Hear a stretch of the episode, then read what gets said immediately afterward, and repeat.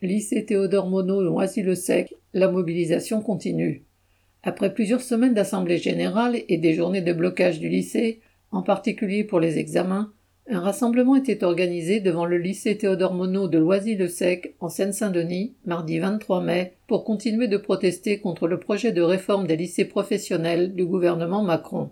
150 personnes, enseignants, élèves, parents d'élèves, élus locaux, sont venus dénoncer la création ou la suppression des formations au bon vouloir du patronat local.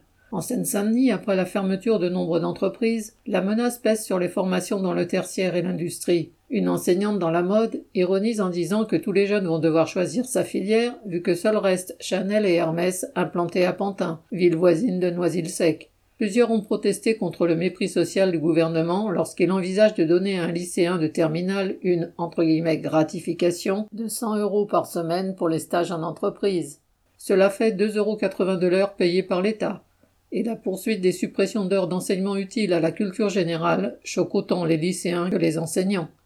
Que ce soit avant d'avoir commencé à travailler ou au moment de cesser, le gouvernement s'en prend à l'ensemble du monde du travail. Bien conscient qu'il s'agit d'un même combat, ils ont pris rendez-vous pour les prochaines journées d'action. Correspondant Hello.